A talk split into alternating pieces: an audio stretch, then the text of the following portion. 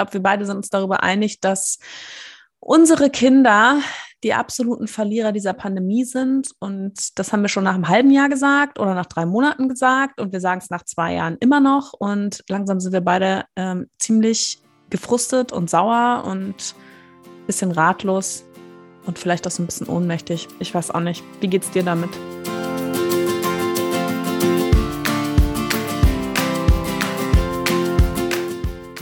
Hallo und herzlich willkommen beim Mama Academy Podcast, deinem Podcast für ein ganzheitlich gesundes und erfülltes Mama-Leben.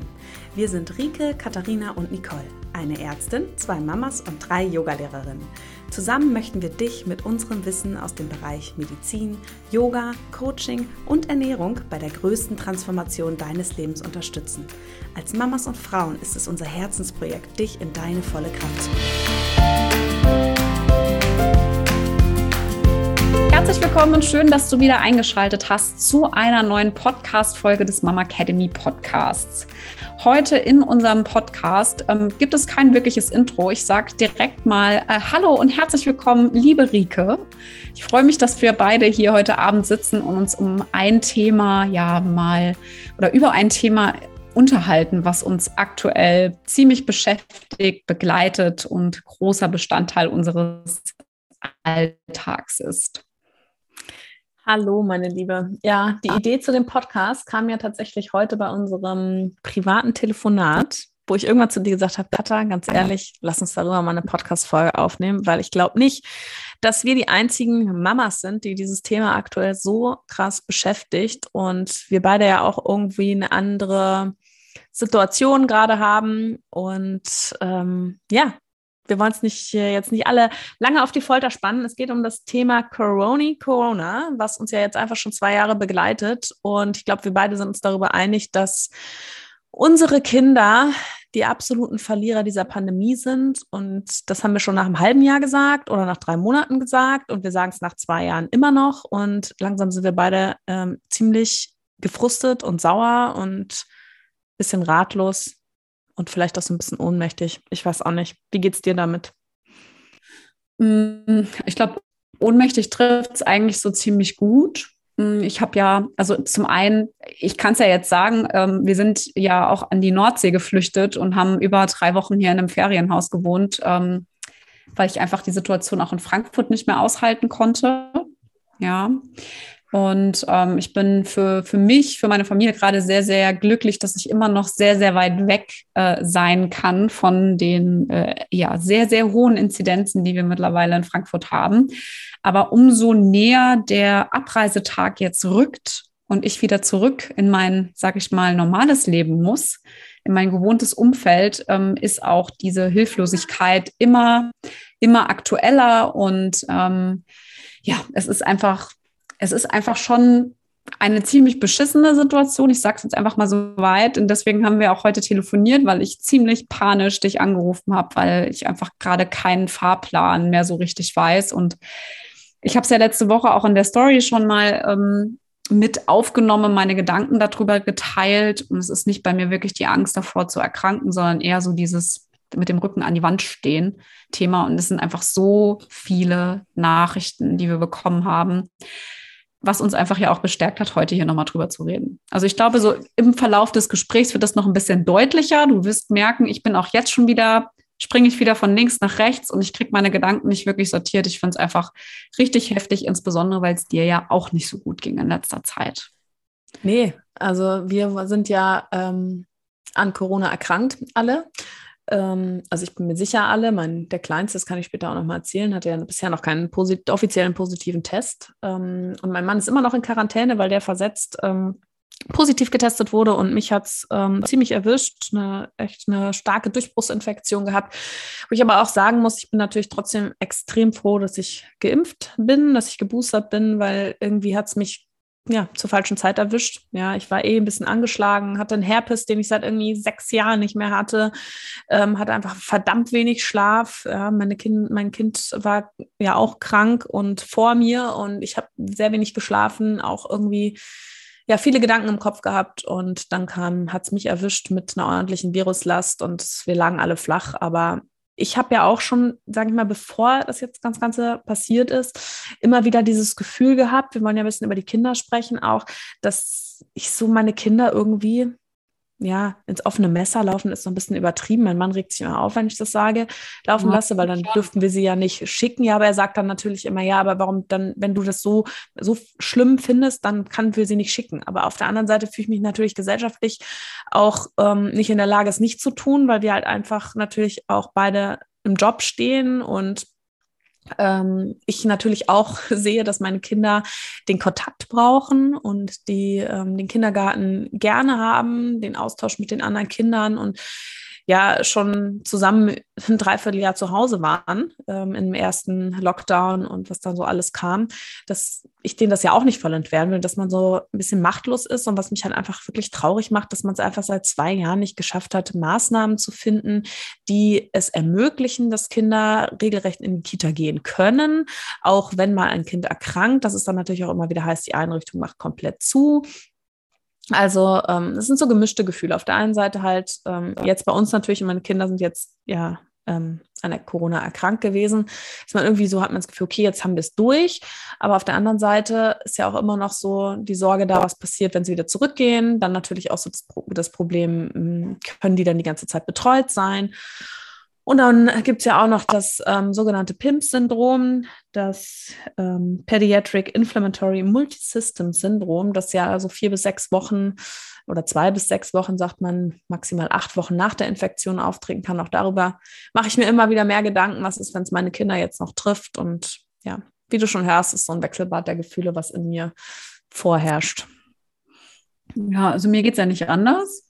Und ich finde es auch bei den ganzen Rückmeldungen, die wir bekommen haben, ich finde es einfach krass. Ja. Also man hat auch so das Gefühl, ich will auch gar nicht politisch werden oder irgendwas, aber man hat so das Gefühl, dass irgendwie nicht alle aufgeben, aber das ist, also jeder ist so quasi sich selbst überlassen und das finde ich halt irgendwie mittlerweile echt schwierig und darüber gesprochen, wie witzig es eigentlich war, von 50 in Frankfurt ja komplett ausgerastet sind und keine Ahnung was gemacht haben. Und jetzt haben wir heute, Stand heute, eine Inzidenz von 1160 oder sowas in Frankfurt. Und das ist für mich, weißt du, ich finde, das ist auch ich glaube, das ist auch ganz, ganz, ähm, für mich selber ist das auch ein Thema, moralisch gesehen. Ja, wir haben jetzt zwei Jahre lang, haben wir uns echt so auch isoliert, wir haben aufgepasst, wir haben uns an Regeln gehalten, es gab Vorgaben, wir waren im Lockdown, wir haben so viele Sachen nicht gemacht. Und ja, ich bin auch geimpft, ich bin auch total glücklich, dass ich meine Boosterimpfung letzte Woche bekommen habe und es hätte auch nicht zu einem besseren Zeitpunkt eigentlich kommen können für mich gerade. Aber jetzt bei einer 2200er Inzidenz zu überlegen, gebe ich mein Kind in den Kindergarten oder nicht? Und Weißt du, also das ist so, ich finde, das ist so, ich finde, das ist eine, eine Gewissensfrage, die für mich ehrlicherweise nicht so einfach ist. Also wenn mein Kind, ähm, wenn ich die Möglichkeit hätte, ihn impfen zu lassen, würde ich ihn impfen. Aber ich kann auch Mütter verstehen, die jetzt irgendwie nicht dabei wären. Ja, es ist jetzt auch so eine ganz persönliche Einstellung. Aber ich finde es einfach, also moralisch und vom Gewissen her jetzt einfach total ja, wie gesagt, äh, kann auch sein, dass ich mich jetzt wiederhole aufgrund des kleinen Breaks. Ganz, ganz schwierig, dass ich bei einer 50er-Inzidenz mein Kind habe zu Hause gelassen, ja, weil ich einfach äh, auf ihn aufgepasst habe. Und jetzt bei einer 2200-Inzidenz soll ich ihn plötzlich in den Kindergarten zurückgeben, ja. Das ist einfach etwas, das fühlt sich für mich gerade an sehr, sehr schwer. Also weißt du, das ist so ein, so ein schwerer mhm. Zustand von Loslassen. Ja, aber glaubst Vertrauen du nicht, loszulassen, weißt ja, du? Aber ich meine, also was natürlich damals, als die Inzidenzen das erste Mal so hochging, klar, da war natürlich auch noch eine ganz, ganz große Angst auch dabei. Man konnte das Virus halt nicht so richtig einschätzen. Man hatte keine Ahnung, wie wirkt es jetzt wirklich. Jetzt sind wir natürlich schon zwei Jahre da drin. Das ist jetzt einfach mal meine Sichtweise.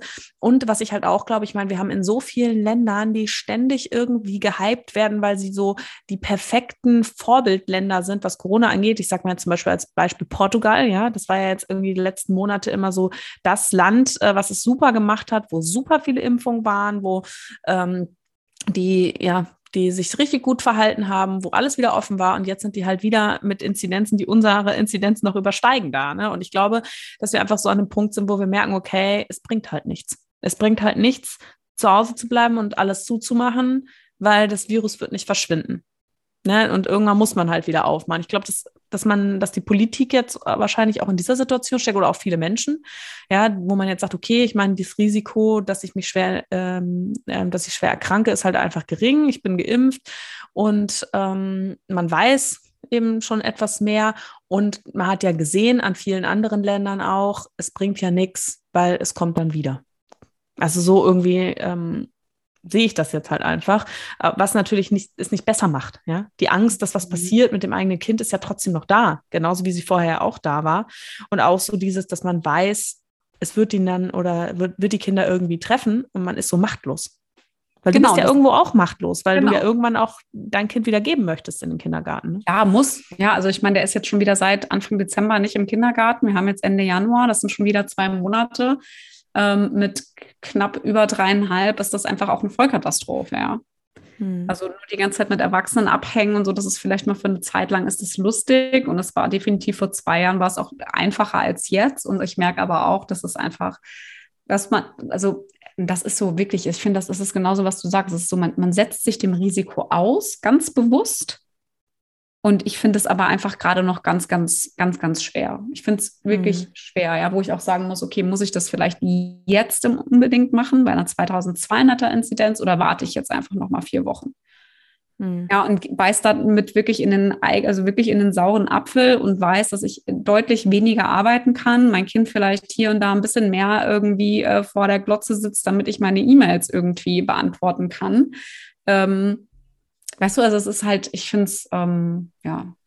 Ist also halt super schwierig. Ne? Die Frage ist ja auch, kann man sich sonst, der Rest der Familie, alle, die man trifft, können die sich halt auch dementsprechend einschränken? Bringen dann deine Maßnahmen auch was? Ne? Ist ja auch immer so die Frage, was ist so mit dem Rest? Ne? Ist dann, ähm, hat man noch ein anderes Infektionsrisiko, was auch noch außerhalb vom Kind da ist?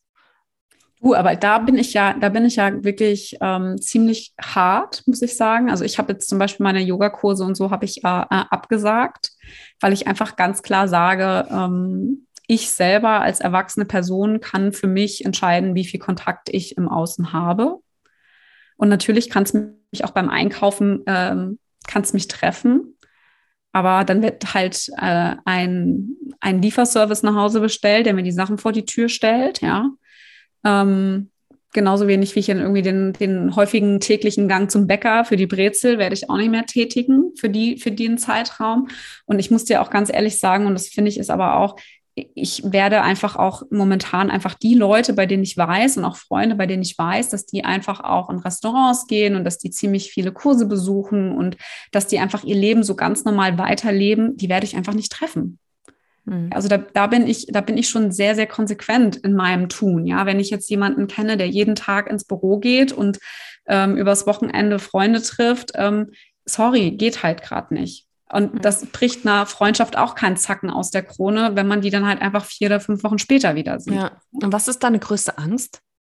Du, meine größte Angst ähm, ist eigentlich, ähm, dass mein Kind erkrankt und ich tatsächlich einfach, also dass ich nicht verhindert habe, dass er einfach krank wird. Weißt du, weil jetzt habe ich gerade mhm. die Wahl. Ich habe ja, ich kann als, als Individuum, als erwachsene Person, kann ich jetzt gerade entscheiden, setze ich ihm den Risiko aus, ja oder nein. Mhm. Und das Dass ist dann das, quasi, ja. auch wenn er jetzt erkrankt, aber immer noch sagen kannst, ich habe aber alles mir, eine, mir Mögliche gemacht. Genau, richtig. Mhm. Und ich glaube aber auch, und ich finde das eigentlich ja so schön, du weißt, ich bin so dankbar, dass wir darüber immer reden können. Und das ist, da ist ja auch keine Wertung dabei. Ja, es gibt auch mittlerweile Freunde, wenn ich mit dem Thema anfange, die brechen das Gespräch ab, weil sie keinen Bock mehr drauf haben. Aber ich finde, es ist auch einfach ein sehr, sehr aktuelles Thema. Und es gibt eben auch Menschen, die vielleicht ein bisschen mehr darüber reden müssen, die das vielleicht auch in, aus gewissen Gründen in einer aktuellen Situation vielleicht auch noch ein bisschen mehr beschäftigt als andere mhm. Menschen. Ich habe aber jetzt auch, also heute natürlich, wir haben, ich war ja schön spazieren mit dir am Watt und ähm, habe dann da auch ähm, drüber nachgedacht. Also ich selber persönlich habe auch gar keine Angst, dass ich das, dass ich erkranke. Ich bin dreifach geimpft. Ich weiß, selbst wenn es mir so geht, wie es dir geht, dann, dann überlebe ich das. Ja, ich habe äh, dich als Ärztin parat, ja, die ich irgendwie 24 Stunden irgendwie anrufen kann. Ich kann ein Krankenhaus anrufen. Ich werde auch nicht ins Krankenhaus kommen, da bin ich mir ziemlich sicher. Ja, ich bin da total im Vertrauen mit mir selbst. Mm, aber ich habe für mich heute, und das ist wirklich eine ganz, ganz persönliche Erkenntnis, die ich jetzt hier einfach auch mal teile, ähm, für mich wirklich auch diesen, diesen Grund gefunden, warum mich das Ganze so in eine Angst bringt, ist auch, dass ich ähm, damals, als ich die Frühgeburt hatte, habe ich meine eigenen körperlichen Grenzen, ich bin über die hinweggegangen. Ja, und mhm. ich, mir war ganz klar bewusst, dass das, was ich tue, mein Kind vielleicht negativ beeinflussen kann. Ja, also das so, ich habe trotzdem einfach weitergemacht, anstatt eigentlich in dem Moment für mich zu überlegen, das, was ich tue, wenn ich das jetzt mache, dann hat das vermutlich ganz krass negativ Auswirkungen auf mein Kind, weil ich es auch gar nicht greifen konnte. Also ich bin für mich selber damit im Reinen. Ähm, ich weiß aber jetzt, woher das kommt, dass ich so diesen mhm. Beschützerinstinkt noch extremer habe. Das ist interessant, ne? weil ich hatte dich ja vorhin danach auch schon bei unserem Telefonat mal gefragt, ob du weißt, was die Grund, also was ist die Angst? Das kann immer das eine, aber die Frage ist ja, ob man die Angst dann zu hinterfragen, Ursache, ne? Mhm. Und wo ist die Angst, wo kommt sie her, um sie vielleicht auch aufzulösen, ne? Weil ich meine, wir jetzt mal so ganz, ich weiß auch, dass als ich dir gesagt habe, ja, äh, mein, das war ja so, dass mein großer Sohn als erstes ähm, den positiven Test hatte, beziehungsweise einen positiven Antigen-Test. Und ich hatte aber Symptome auch und wir beide haben dann einen PCR-Test gemacht und ähm, den Kleinen, der war da gerade, ähm, genau, den Kleinen haben wir dann auch zum PCR, der hatte aber keine Symptome und der war auch negativ. Aber mein Sohn und ich waren positiv. Und also mein Großer, und mir ging es ja aber so schlecht. Also wir haben ja keinerlei räumliche Trennung gemacht. Ne? Wir haben ja dann schon bewusst im Endeffekt ja auch dafür entschieden, dass es hier in unserem Haus zur Durchseuchung kommen kann. Weil ich aber auch absolut nicht in der Lage war, meine Kinder zu betreuen, muss ich ja sagen. Also ich wäre absolut nicht in der Lage gewesen, meine Kinder, ich meine, wenn ich jetzt alleinerziehend gewesen wäre, hätte ich es wahrscheinlich irgendwie hingekriegt, ne? Aber ich hatte Schüttelfrost und Fieber. Es, es ging nicht. Ich hätte mich jetzt nicht mit meinem großen Sohn isolieren können und sagen können, wir sehen euch jetzt die nächsten zehn Tage nicht. Das wäre einfach auch, wenn du kennst unser Haus, das wäre einfach super schwierig gewesen. Ja. Und es war für uns halt so die Entscheidung. Und ähm, war irgendwie auch ein komisches Gefühl, weil ich ja dann auch nochmal bewusster gesagt habe, okay, das Risiko ist jetzt natürlich nochmal höher, ja, ähm, dass äh, der Kleine sich dann auch ansteckt bei uns. Äh, ja, war irgendwie unsere Entscheidung. Im Endeffekt hatte der nie einen positiven Test. Ja, ich meine, der hatte fünf Tage später auch Fieber, aber sein Test war die ganze Zeit negativ und wir haben dann nochmal einen PCR-Test gemacht, als mein Mann auch leichte Symptome hatte und der war dann positiv und der Kleine war immer noch negativ. Ich glaube trotzdem, dass er es hatte, dass er es einfach wahrscheinlich äh, sehr wenig abbekommen hat. Und das Interessante ist ja aber auch, mein großer Sohn hatte ja Hochfieber und war negativ getestet hier zu Hause. Ich wusste aber, im Kindergarten sind Fälle. Das heißt, mir war schon klar, okay, die Chancen sind hoch, dass er es hat. Und da war der Kleine ja aber auch noch in Kontakt mit ihm. Ne? Also der, die Tage, wo es eigentlich meinem Großen am schlechtesten ging, hatten wir ihn ja noch gar nicht separiert, weil die Tests waren ja auch alle negativ. Das heißt, auch da war der ja mit dem Großen in Kontakt. Und wir haben natürlich versucht, dass die beiden nicht von der gleichen Gabel essen und ich ja sowieso nicht und solche Dinge. Aber ähm, wir haben uns dann doch irgendwie dafür entschieden, okay, das ist jetzt halt einfach im Endeffekt so. Ja, also ich habe da auch versucht, meine Ängste irgendwie hinten anzustellen und so ein bisschen, also da ist einfach so das Leben, einfach was uns da eingeholt hat. Natürlich, wenn jetzt was passieren würde, wüsste ich nicht, wie komme ich damit klar. Aber in dem Moment blieb mir gefühlt einfach, einfach nichts anderes übrig, weil ich raus war, drei Tage komplett. Ja, also ich muss auch sagen, jetzt so von unserem Gespräch heute, ich habe ja, nachdem wir telefoniert haben, noch mit wirklich einer sehr, sehr guten Freundin telefoniert und ähm, bis ich dann für mich auch mal so auf diesen Grund der Angst ähm, gekommen bin. Ja, das war für mich heute ehrlicherweise schon auch befreiend, weil ich einfach jetzt für mich so ganz klar, ähm, ja, ich, ich weiß, woher das kommt. Ja, ich habe hab jetzt so meine Ursache empfunden und das ist auch etwas, ähm, was ich jedem empfehlen kann. Ja, einfach wirklich mal reinzuspüren, woher kommt diese Angst? Ähm, was ist wirklich so diese Ursache? Ähm, was ist das, was mich irgendwie erdrückt? Weil bei mir ist es wirklich tatsächlich nicht der Fall, dass ich Angst davor habe, selber zu erkranken, sondern wirklich so dieses Beschützerding, ähm, was ich definitiv ja auch noch mit zu meiner Kinesiologin irgendwie schleppen werde, damit ich das nochmal ähm, hier und da vielleicht irgendwie aufarbeite oder nochmal aufgreife, weil es mir einfach ganz, ganz wichtig ist, ja. Weil natürlich, und da hast du ja ein paar Zahlen auch mitgebracht, ist, ähm, ja, PIMS, es gibt es. Ähm, ich kenne auch ähm, aus dem sehr, sehr engen Freundeskreis hatten wir auch einen Vorfall, bei dem eben auch ein kleines Kind ähm, jetzt lange im Krankenhaus gelegen hat, dem es wirklich sehr, sehr schlecht ging. Und vielleicht ist es auch das, dass es auch dieses Thema nicht so weit weg von mir ist.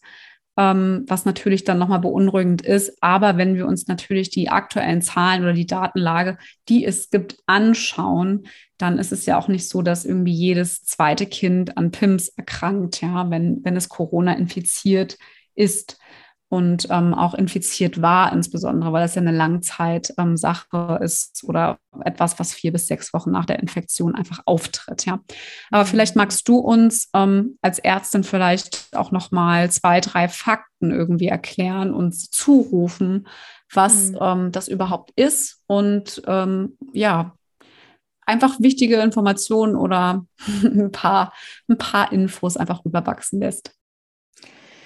Ja, also eben dieses PIMS-Syndrom ist ja etwas, was den ganzen Körper eigentlich betrifft des Kindes. Und das Ganze ist ja aufgetreten in, oder hat man schon recht schnell in der Corona-Pandemie entdeckt. Das war, glaube ich, so im Frühsommer 2020. Ja, nee, stimmt, ja schon 2000, ähm, nee, doch 2020 ging es los, jetzt muss ich wissen, 2020, genau, und dann ähm, sind die Fälle ja auch gestiegen weltweit, sodass man das auch relativ schnell dann auch auf die Corona-Infektion zurückführen konnte. Und im Endeffekt ist das einfach eine ähm, Entzündungsreaktion vom Körper, ja, der von Kindern, die unter fünf sind, sind aber deutlich weniger. Und man weiß auch, dass häufiger Jungs tatsächlich betroffen sind.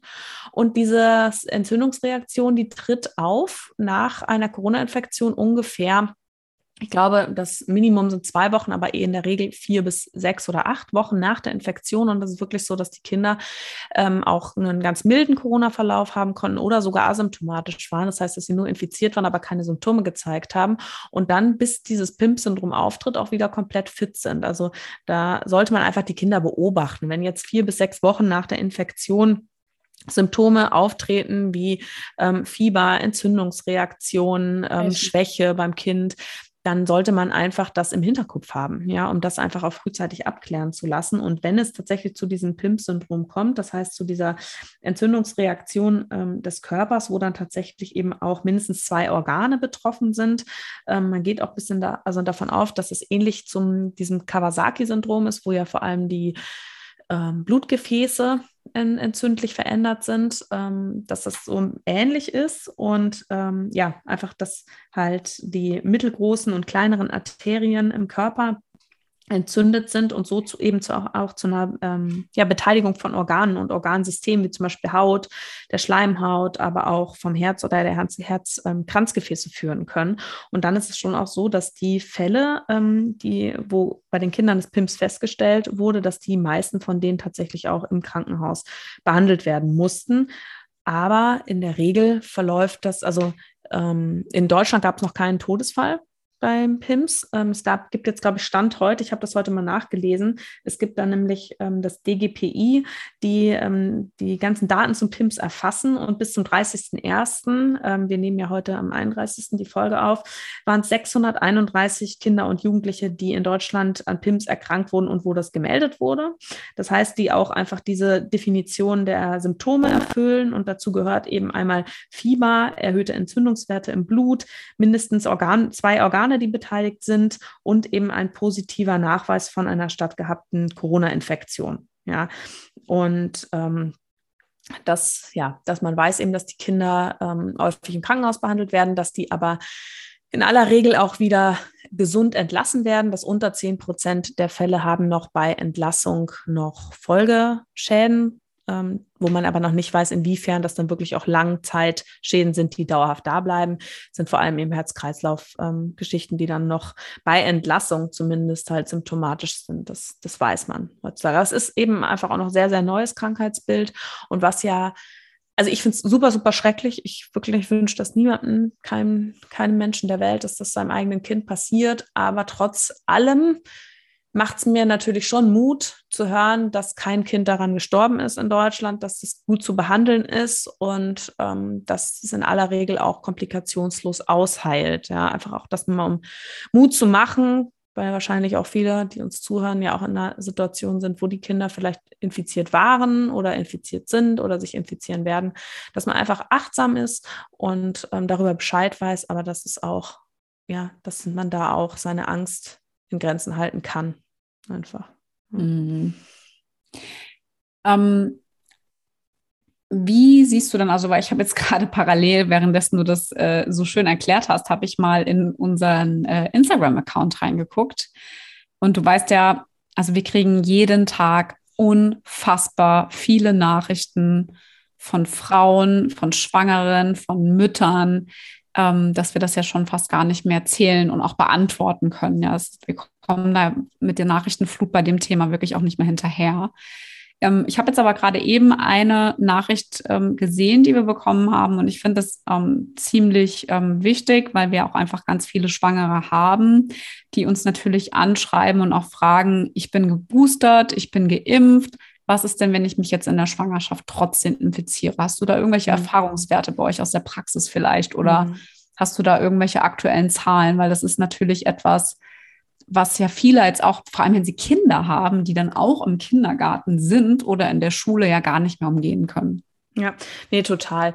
Ähm, ich alle, alle, alle, alle Zuhörer, wir wollten die Podcast-Folge unbedingt jetzt aufnehmen und die Katze hat ab und an ein bisschen schlechteres Internet da auf der Insel. Ähm, deswegen bitte nicht wundern. Ja, wir entschuldigen uns dafür, aber uns war das einfach eine Herzangelegenheit, diese Folge mit euch jetzt, genau zu diesem Zeitpunkt, genau jetzt ähm, zu veröffentlichen. Deswegen seht uns das nach, dass das Internet etwas instabiler ist bei den Windböen, die da oben lang ja, Sturm. Äh, sausen. Ja, äh, deswegen, ähm, ja, das ist einfach, ähm, können wir leider nicht ändern. Wir haben auch hier schon den einen oder anderen Cut machen müssen. Ich weiß nicht, ob ihr es mitbekommen habt, aber ähm, ja, wir wollen es unbedingt aufnehmen. Deswegen haltet durch. Ja, also gute Frage zurückzuführen. Ja, ähm, wir wissen ganz, ganz klar, auch nochmal hier gesagt, die Impfung schützt. Ja, wir wissen, dass die schwangeren Frauen einfach ein sehr hohes Risiko oder viel höheres Risiko haben im Vergleich zu ihrer gleichen Altersgruppe an Frauen, die nicht schwanger sind ähm, für einen schweren Verlauf, ein höheres Risiko, schweren Krankheitsverlauf, ein, ähm, ein vielfach höheres Risiko, im Krankenhaus behandelt zu werden, beatmet zu werden und leider auch ein höheres Risiko für Fehlgeburten, tatsächlich auch für Totgeburten und auch für Schwangerschaftskomplikationen und ähm, vor allem auch für Frühgeburten. Man weiß, dass fast 80 Prozent der Frauen, die ungeimpft infiziert waren, eine Frühgeburt erleiden werden. Und ja, aufgrund der hohen Infektionszahlen sind aktuell auch viele Frauen schwanger in Deutschland auf der Intensivstation. So, das war jetzt hier mein einfach nochmal so kurz zusammengefasst. Aber deine Frage war ja, wie ist es denn, wenn man als Schwangere geimpft ist und dann erkrankt? Und auch das ist ja etwas, wir wussten von Anfang an, dass die Impfung nicht vor einer Erkrankung schützt. Ja, es war ja Ziel, vor einem schweren Verlauf zu schützen. Und das tut sie. Und das tut sie auch bei den schwangeren Frauen. Und das ist ganz spannend. Es gibt jetzt eine neue Studie, die ist jetzt tatsächlich erst im Januar 22 erschienen, eine schottische Studie. Die hat ähm, fast 90.000 ähm, Schwangerschaften analysiert und ähm, also Schwangere, die an Corona infiziert waren im Zeitraum von Dezember 2020 bis Oktober 21, wo in England auch die Impfkampagne gestartet ist. Ich weiß, am Anfang waren es noch nicht die Schwangeren, die auch dort geimpft wurden oder die, wo die Empfehlung noch nicht da war, aber trotzdem war es schon zu dem Zeitraum. Und da in dieser Studie wurde eben untersucht, wie hat sich das ähm, gezeigt, der, der Krankheitsverlauf bei den Frauen, die geimpft waren und die nicht geimpft waren. Und was sich aber erstmal gezeigt, dass deutlich weniger Frauen sich geimpft, impfen lassen haben. Und ähm, da lag die Quote nur bei 33 Prozent. Aber die, ähm, genau, in dem Zeitraum haben sich 4.950 Frauen mit dem Coronavirus infiziert. Also es waren 90.000 schwangere Frauen, 5.000 Frauen ungefähr haben sich infiziert. Und ähm, fast 80 Prozent der Infektionen traten bei ungeimpften Schwangeren auf. Und von diesen ähm, Frauen wurden 823 ähm, Frauen, die an Corona infiziert waren, wurden ins Krankenhaus eingewiesen. Und davon waren 91 Prozent ungeimpft, was ja schon sehr, sehr viel ist. Und 104 Frauen mussten insgesamt auf der Intensivstation behandelt werden und 102 davon, also 98,1 Prozent, waren nicht geimpft. Ja, und ich finde, das zeigt schon sehr, sehr gut. Und man muss sagen, von den Zweien, die nicht geimpft waren, heißt es, äh, die, äh, die, geimpft waren, Entschuldigung, ähm, waren auch nicht beide vollständig geimpft. Also das heißt, sie hatten noch nicht beide Dosen an der Impfung. Ne? Da ging es noch gar nicht um Boosterimpfung, sondern es ging einfach vollständig geimpft war jemand, der zweifach geimpft war. Und daran sieht man einfach, dass die Impfung wahnsinnig gut schützt und auch wenn man sich infiziert, aber geimpft ist, dass einfach das Risiko für einen schwerer Verlauf deutlich niedriger ist. Und auch in der Studie wurde untersucht, ähm, eben die Rate an Frühgeburten und Fehlgeburten und die Fehlgeburtsrate und Totgeburtsrate war ähm, unter den geimpften Frauen, die infiziert waren, nicht erhöht, bei den ungeimpften ja. Und auch bei der Frühgeburtsrate war die nicht höher bei den geimpften Frauen. Also auch wenn sie eine Durchbruchsinfektion haben. Also das Risiko, einfach ähm, schwer zu erkranken oder auch Schwangerschaftskomplikationen zu erleiden, Geburtskomplikationen, ist einfach mit einer Impfung deutlich, deutlich geringer.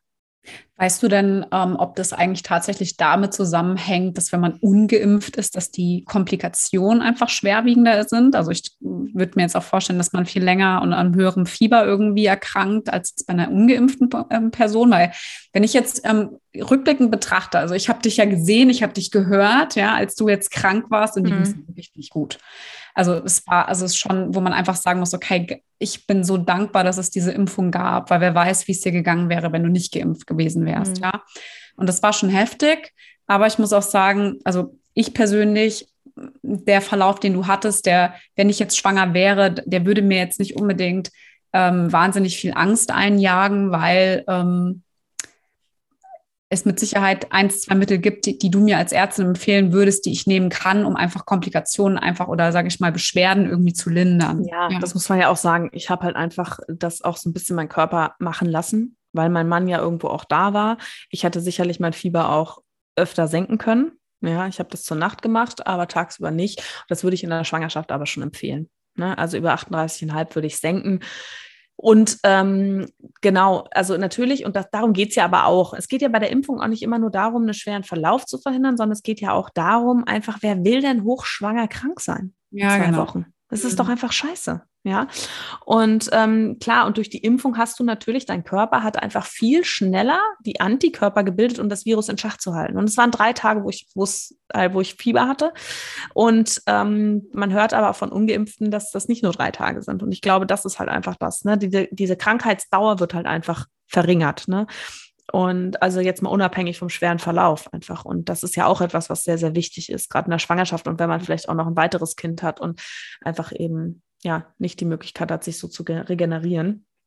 Aber ähm, ja, das ist, war schon nicht ohne und hat mir einfach nochmal gezeigt, dass man da wirklich einfach aufpassen muss und dass man doch einfach den Schutz, den es gibt. Und man muss wirklich mittlerweile sagen, die Impfungen sind ja jetzt seit zwei Jahren wird geimpft. Äh, nee, nicht seit zwei Jahren, das war falsch. Seit ähm, einem Jahr wird ähm, durchgehend geimpft.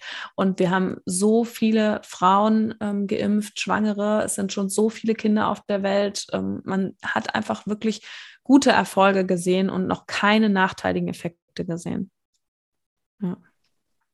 Ja, es ist auch, also ich meine, ich kriege das ja, wir sprechen ja ganz oft darüber. Ich finde es auch, also ich persönlich finde es ähm, schon heftig, wie viele Schwangere nicht geimpft sind.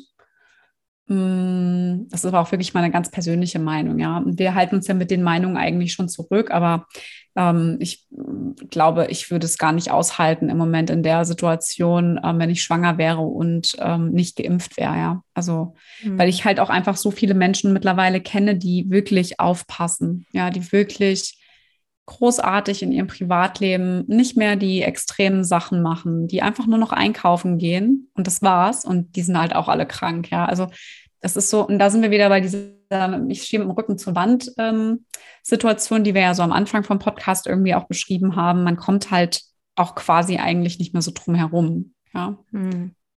Und das ja. ist auch das, ähm, was wir halt ja auch bekommen haben von ganz, ganz vielen Mamas. Ja, ich, wir haben ja gefragt, ich habe ja ganz, ganz bewusst danach gefragt, wie es halt eben den Frauen geht. Und viele wissen, also das ist so diese, diese Aussichtslosigkeit, ähm, eine Ratlosigkeit, die da einfach auch ähm, wirklich aktuell ist, was die meisten eigentlich umtreibt. Ja, und da auch an die Frauen, die wir uns vielleicht geschrieben haben, die mir auch ganz persönliche Nachrichten geschrieben haben, ähm, auf, ähm, ja, auf meine Frage auch nochmal ein ganz, ganz großes Danke. Ähm, ich habe das vielen auch zurückgeschrieben, dass ich es ganz, ganz wichtig finde, dass man auch mal so ein bisschen den Raum dafür bekommt, dass man darüber auch einfach mal spricht, die Gefühle auch mal los wird, weil ich es selber halt, wie gesagt, auch kenne aus dem Umfeld, dass manche schon genervt darüber reagieren, wenn ich äh, in meinem logischen Denken, äh, Verständnis waren, immer wieder jeden Tag versuche, eine Lösung zu finden, wie ich jetzt irgendwie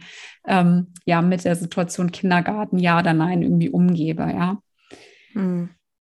Also von daher vielen, vielen lieben Dank an alle. Und ähm, ich glaube, die schönste, damit eigentlich die beste war, das äh, Antwort war auch von einer Mama, die gesagt hat, sie ist nach Bali ausgewandert und es war die beste Entscheidung, Entscheidung ever auf die Frage.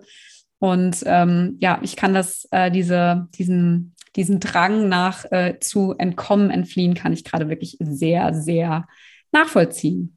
Ja. ja. Ja, für alle, die nicht auf Instagram sind, kannst du noch mal sagen, was du da in der Story geschrieben hast?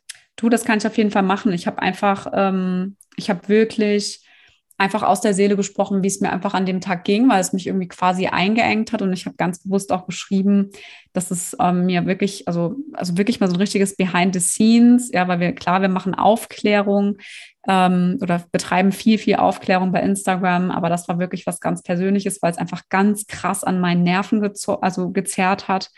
Und ähm, ich habe auch geschrieben, dass ich wirklich super gerne mit meinen Liebsten auf eine einsame Insel auswandere, ähm, um der Sache zu entfliehen.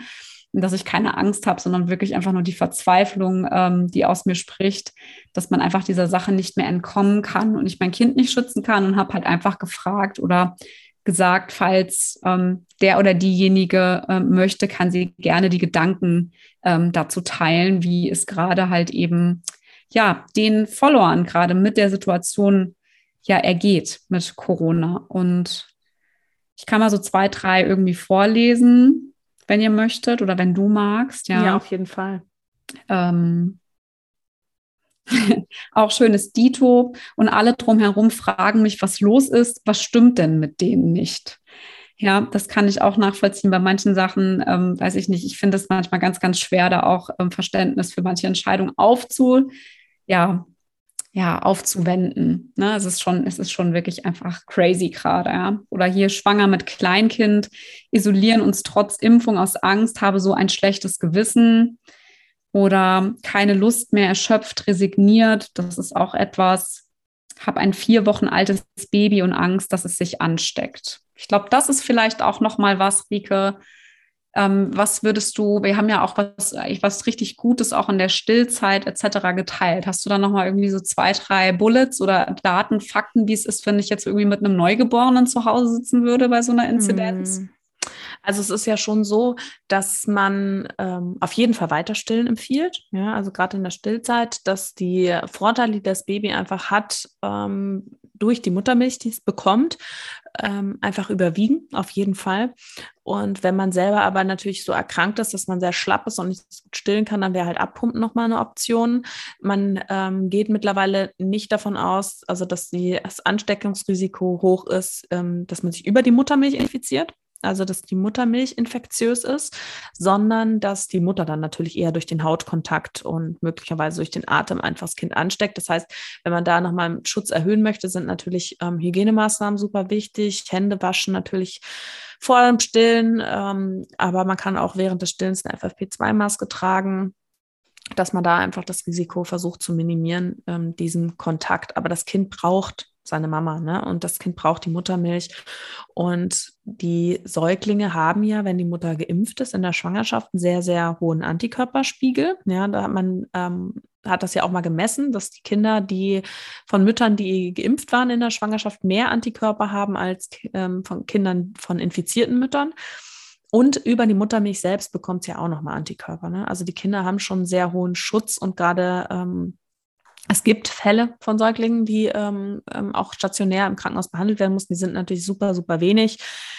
Aber es liegt einfach daran, dass jede Erkrankung, die mit Fieber einhergeht, innerhalb der ersten sechs Wochen für Kinder einfach nicht leicht ist, ja, weil die einfach noch nicht so gut ihre Körpertemperatur regulieren können. Ähm, aber das äh, ist jetzt, das Risiko ist nicht hoch. Und deswegen gilt auf jeden Fall Hygienemaßnahmen und weiterstillen. Hm, das ist gut. Wir haben auch letzte Woche haben wir in der Story was, also wenn man, also ne, ich glaube, letzte Woche oder vorletzte Woche haben wir was Cooles auch geteilt in der Story, dass sogar ja auch über den Stuhlgang von Neugeborenen wirklich auch nachweislich ähm, ja eben ein positiver Effekt äh, durch das Stillen auf jeden Fall nachgewiesen werden konnte in Corona. Das fand ich mega spannend. Ich weiß nicht, ob wir vielleicht den Artikel, den können wir bei Instagram auf jeden Fall nochmal in die Story hauen. Wir können da, glaube ich, leider keinen Link. Ich habe den in den Highlights drin. Ich habe ja, hast den Highlights. Highlights okay. Ich habe heute ein bisschen die Highlights aktualisiert. In, auf unserer Internet, äh, äh, Instagram-Seite auf jeden Fall findet man den Artikel. Weil ich, das fand ich mega spannend und auch richtig cool zusammengefasst von den Jungs, die das gemacht haben. Also auf jeden Fall mal reingucken. Ich habe es auch Freundinnen weitergeschickt, die halt auch gerade so in dem Stadium sind, dass die eigentlich keinen Bock mehr haben zu stillen, ja, und eigentlich immer damit gerade so spielen mit dem Gedanken, dass sie abstillen. Aber ähm, ich da jetzt auch einfach mal weitergeschickt habe und gesagt, ey, ganz ehrlich, ist eigentlich jetzt gerade der, der schlechteste Zeitpunkt, um komplett abzustellen. Halt einfach einfach nochmal irgendwie vier, fünf, mhm. sechs Wochen durch und ähm, ziehe nochmal irgendwie durch, damit man irgendwie so, sage ich jetzt mal, diese Phase, von der wir jetzt sprechen, die hoffentlich dann irgendwann März, Mitte März dann vielleicht vorbei ist, ähm, wirklich vielleicht noch gerade so durchbekommt. ja. ja. Ja, ich habe eben auch noch einen super spannenden Artikel gelesen, dass ja auch gezeigt wurde, dass die Plazenta von Frauen, die schwanger sind ähm, und an Corona erkrankt waren, dass man das Coronavirus in der Plazenta nachweisen konnte. Und das hat man bei, es war eine kleine Kohortenzahl, das war aber, man konnte von drei Frauen, die eben Zwei hatten eine Fehlgeburt und eins hatte eine, eine, ganz frühe Entbindung, weil das Kind musste geholt werden, weil die Mutter auf Intensivstation lag.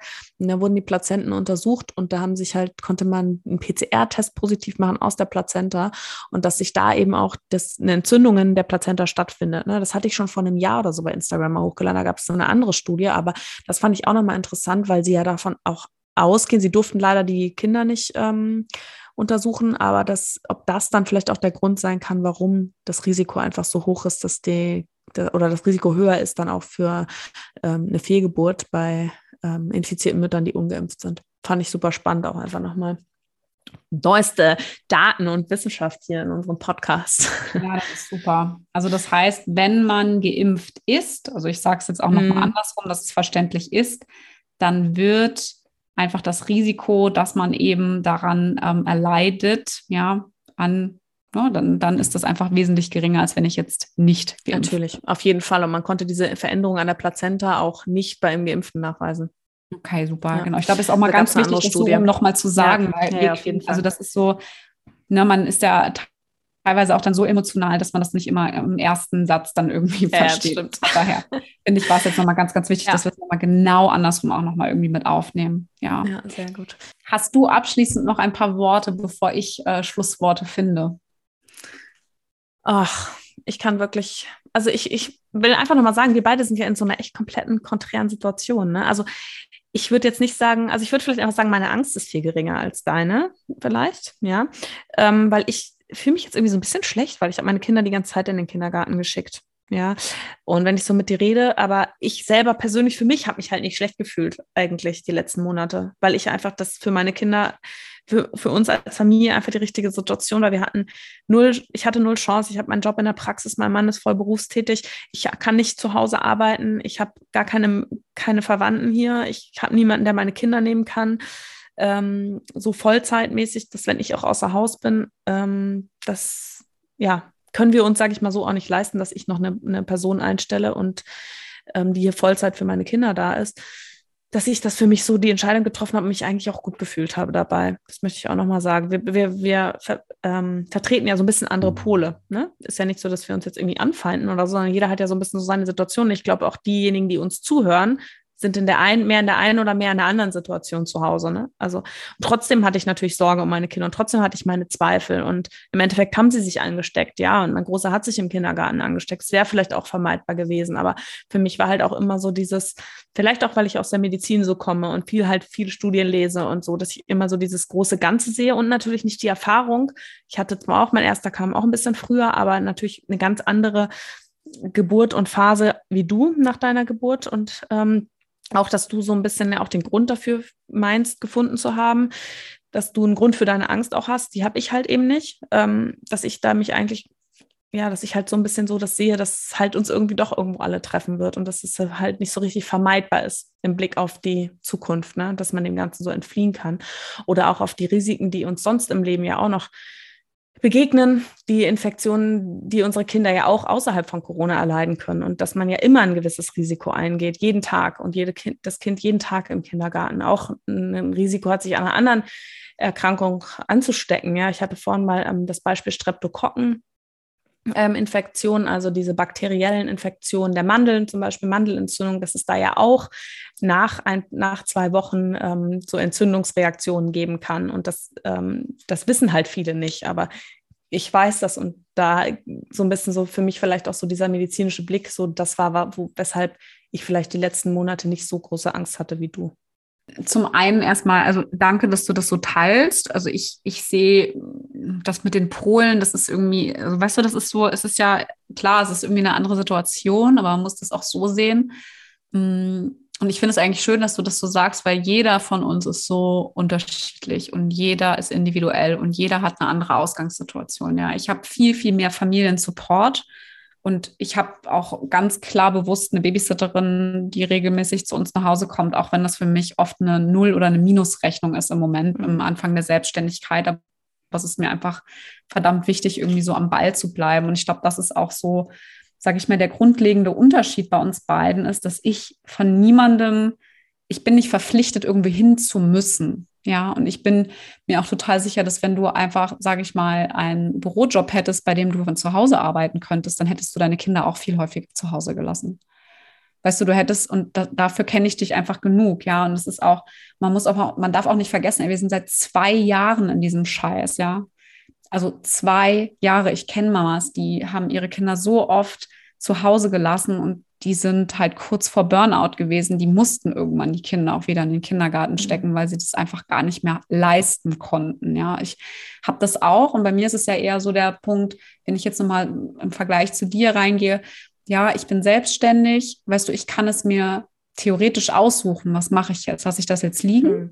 oder mhm. kümmere ich mich jetzt um mein Kind? Ja, weil mein Mann kann ich nicht mit einbeziehen, weil du weißt, der ist eigentlich viel unterwegs, der ist nicht da, ja, also eigentlich muss ich das alles alleine wuppen, ja, und ich weiß, und das ist auch genau der Punkt, den ich jetzt auch einfach für mich so habe, kann ich das, was ich jetzt gerade mache, dass ich sage, okay, ich sage meine Kurse ab, ich ähm, reduziere das, mache keine Einnahmen, ich kümmere mich jetzt um mein Kind, wie lange kann ich das noch tragen? Weil auch, sage ich mal, auch eine Selbstständigkeit, die im Aufbau ist, ähm, hält das irgendwann auch nicht aus. Ja, also das mhm. ist so, weißt du, das ist, das ist so ein schönes Beispiel. Deshalb vielen Dank, dass du es das so geteilt hast. Und ich glaube, das macht es jetzt auch nochmal zum Schluss, macht es das wirklich und das eigentlich das Fazit, auf was ich, oder Resultat, auf das ich wirklich auch raus wollte, ist, es ist so unterschiedlich, die Situation, in der wir stecken. Und ich glaube, dass jeder aus seinem besten Gewissen, Möglichkeiten, die jeder von uns hat, auch die Entscheidung treffen wird, das Ganze zu, weißt du, zu managen.